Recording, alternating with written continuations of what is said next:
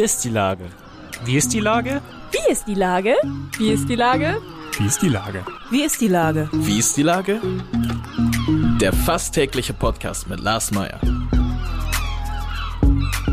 Wie ist die Lage? Unser fast täglicher Podcast als Kooperation von der Mopo und der Gute-Leute-Fabrik spürt tagesaktuellen Fragen nach. Seit 2020 kommen prominente Lenker und unbekannte Denker, also Barkeeper, Bäckerinnen oder Bürgermeister, knapp 15 Minuten zu Wort. Die Auswahl ist rein subjektiv, aber immer spannend und überraschend. Mein Name ist Lars Meyer und ich rufe fast täglich gute Leute aus Hamburg an. Unser Werbepartner, der das in dieser Woche möglich macht, ist das Easterfield Festival. Nach einem begeisternden Auftakt im vergangenen Jahr findet auf dem Easterfield Campus in Eppendorf vom 8.9.2022 bis zum 10.9.2022, also von Donnerstag bis Samstag, zum zweiten Mal das interdisziplinäre Easterfield Festival statt. Die Besucherinnen und Besucher dürfen sich an drei Tagen auf ein liebevoll kuratiertes Programm aus Live-Musik, Performances, Skulpturen, Film und inspirierenden Talkrunden freuen. Das war Werbung. Herzlichen Dank. Heute befrage ich die Buchautorin Simone Buchholz. Ahoi, Simone. Hallo, Lars. Liebe Simone, die Gute-Leute-Fabrik veranstaltet am Montag mit der Filmförderung einen neuen tollen Abend, der heißt Moin Kino. Viele freuen sich auf einen Kinoabend mit dem für mich und aber auch für dich besten Hamburg-Film Absolute Giganten. Denn du bist die Patin des Films. Also das Prinzip ist, wir suchen uns eine prominente Patin, die sagt uns, äh, welchen Film sie sehen möchte, der irgendwie mit Hamburg zu tun hat. Und dann suchen wir uns auch noch ein tolles Kino. Im Studiokino sind wir. Bist du eigentlich eher der Nacho oder eher der Popcorn-Typ? Äh, weder noch. Ich mag im Kino überhaupt nicht essen. Ich hasse das. Also entweder ich gehe ins Kino, dann gehe ich ins Kino und dann will ich einen Film schauen. Oder ich gehe essen, dann gehe ich ins Restaurant. Aber ich bin tatsächlich, ich bin die, die vielleicht mal so ähm, eine Fritz-Limo trinkt oder sowas im Kino, mhm. aber mehr nicht. Ich gehe da wirklich rein und ähm, vielleicht damit zu tun, dass ich so reizoffen bin. Ich muss mich dann echt, ich, ich will den Film schauen und sonst gar nichts. Und es sollen mir alle wegbleiben mit äh, Süßigkeiten und Snacks und so. Interessiert mich null. Ich bin ja tatsächlich Team Eiskonfekt. Das habe ich aber meistens vor dem Film schon gegessen, damit ich mich genauso auch darauf konzentrieren kann. Aber was ich äh, tatsächlich ist ja, äh, empfinde ich das als sehr störend. Das Geraschel und vor allen Dingen der Geruch von äh, so äh, von so Käsesoßen und so weiter, die die ganze Nacho-Fraktion, das finde ich einmal gruselig. Da komme ich dann auch, auch das, es nervt mich überhaupt nicht, weil ja. ich so in den Film falle. Also ab dem Moment, ähm, der Moment, in dem der Film losgeht, ist halt wie, ähm, wenn im Theater der Vorhang aufgeht. Dann bin ich da und da drin und äh, kann auch hemmungslos durchheulen und bin echt überhaupt nicht, dann interessiert mich meine Umwelt einfach nicht. Dann können die da echt machen, was sie wollen. Also ich glaube, neben mir wäre der perfekte Ort im Kino, um so heimlichen Sex zu haben, weil ich würde es einfach nicht mitkriegen. Oha. Oha. Mhm. Ähm, aber wir haben ja nur gesittetes Publikum, also das mit dem Sex weiß ich nicht, aber zumindest wird es keine Nachos geben und äh, die werden auch keinen nee. Krach machen, weil sich ja alle schon, weil sich ja alle schon auf diesen Film freuen. Das wievielte Mal guckst du den jetzt ungefähr? Wow. Äh, das weiß ich nicht. Also ich habe ihn das letzte Mal im äh, Winter gesehen, glaube ich, als ich äh, den meinem Sohn gezeigt habe, um ihm zu sagen, das ist der schönste Hamburg-Film, den ich kenne. Also, wobei, es gibt so tolle Hamburg-Filme. Es gibt natürlich auch noch kurz und schmerzlos, also die ganzen Fatih Akin-Filme, Soul Kitchen und so.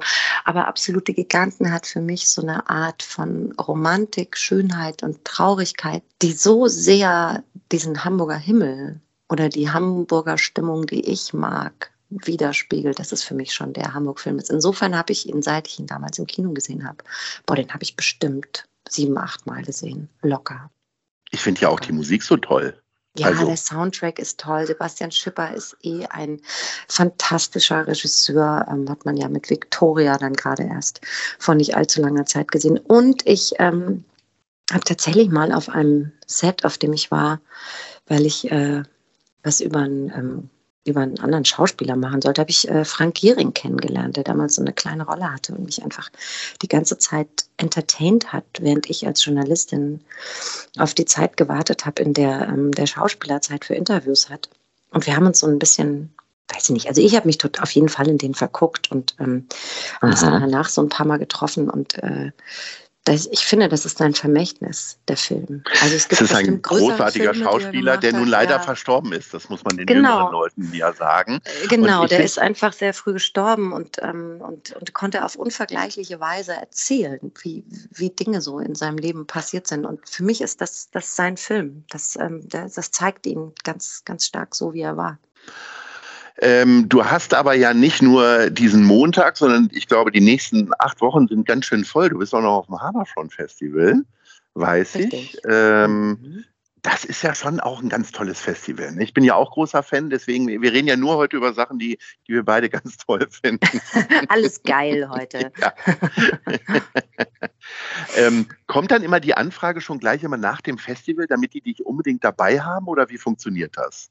Bist du da gesetzt?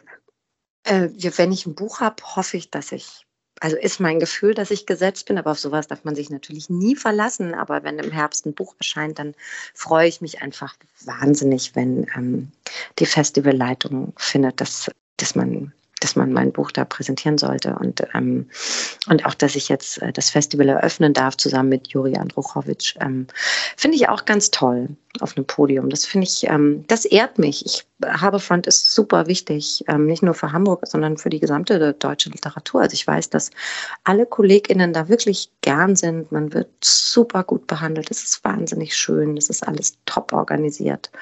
Ähm, es ist im Vorfeld die Betreuung schon so toll und es ist ein wunderbares Festival. Also ich, ähm, ich kann mir nicht, ich könnte mir nicht vorstellen, was Hamburg ohne dieses Festival so in der Literatur wäre. Da würde echt was fehlen.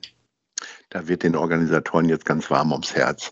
Dein Buch Recht. kommt tatsächlich ja jetzt im Herbst, im Oktober und sterblich sind nur die anderen.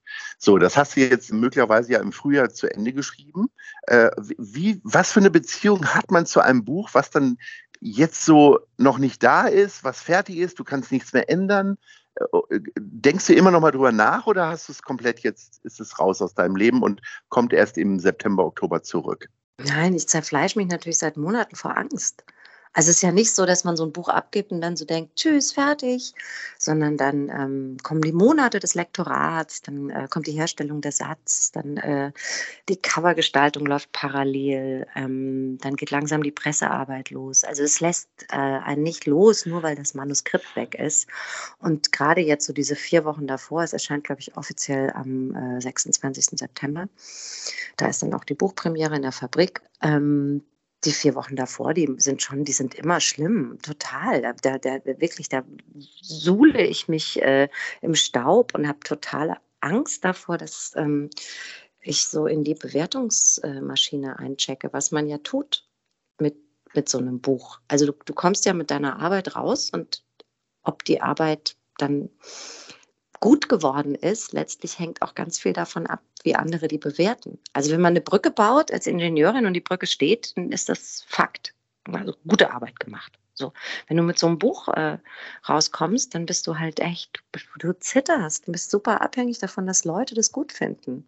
Das ist schrecklich. Das ist ein schrecklicher Beruf. Werdet niemals Schriftstellerin. Wirklich, niemals. Und lässt du jetzt los oder schreibst du schon Skizzen oder bist du schon wieder am nächsten? Oder also es gibt ja Leute, die können gar nicht anders, so wie Schauspieler, die halt einen Film nach dem nächsten drehen. Ja, also ich habe schon auch ähm, wieder ähm, inzwischen schon, also ich habe drei Projekte im Kopf, die dann nächstes Jahr anstehen und die ich, äh, ja, ich gucken muss, dass ich die auch in dieses Jahr krie gestopft kriege.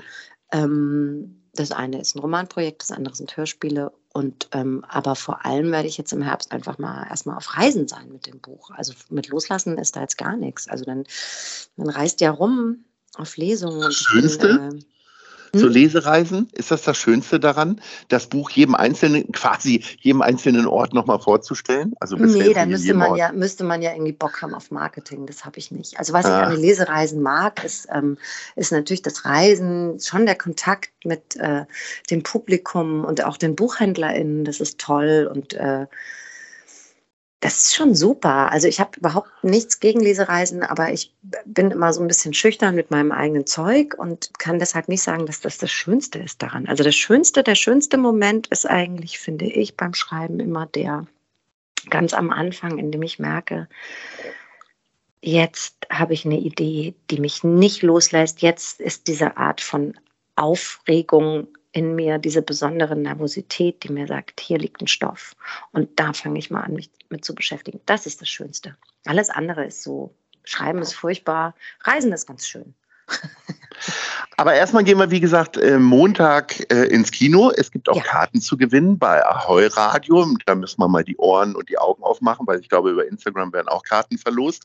Ich würde gerne zum Abschluss von dir wissen, Hamburg hat ja viele Filme hervorgebracht. Du hast ja ein, zwei genannt. Jetzt wollen wir das mal in die richtige Reihenfolge bringen. Also deine drei Lieblingsfilme außer Absolute Giganten, das ist ja der Überfilm sozusagen. Was wäre denn auch bei dir auf Platz drei? Eine alte Serie. Die oh. Männer vom K3. Oh ja, sehr schön. Großartig. Habe ich total gern geschaut. Dann würde Platz ich zwei. sagen mhm. Soul Kitchen. Ja. Und Platz eins? Ja, kurz und schmerzlos. Also zweimal Fatih Akin. Sehr gut. Da können wir sehr gut mit leben. Ich hoffe natürlich, dass wir irgendwann nochmal einen Fatih Akin-Film gucken. Du kannst dich dann ganz bequem machen. Am Montag musst du auch ein bisschen Rede und Antwort stellen. Mhm. Äh, liebe Simone, äh, vor allen Dingen mit Unsterblich sind nur die anderen, kann man jetzt schon vorbestellen in der Buchhandlung äh, eures Vertrauens. Äh, vielleicht mal nicht online bestellen, sondern wirklich hingehen in den Buchhandel und sich äh, so ein bisschen inspirieren ja, lassen. Vielleicht kaufen wir ja auch noch ein zweites und drittes Buch. In diesem Sinne, Simone, einen schönen Tag. Wir sehen uns Montag. Danke dir auch, Lars. Bis dann. Tschüss. Tschüss. Eine Produktion der Gute-Leute-Fabrik in Kooperation mit der Hamburger Morgenpost.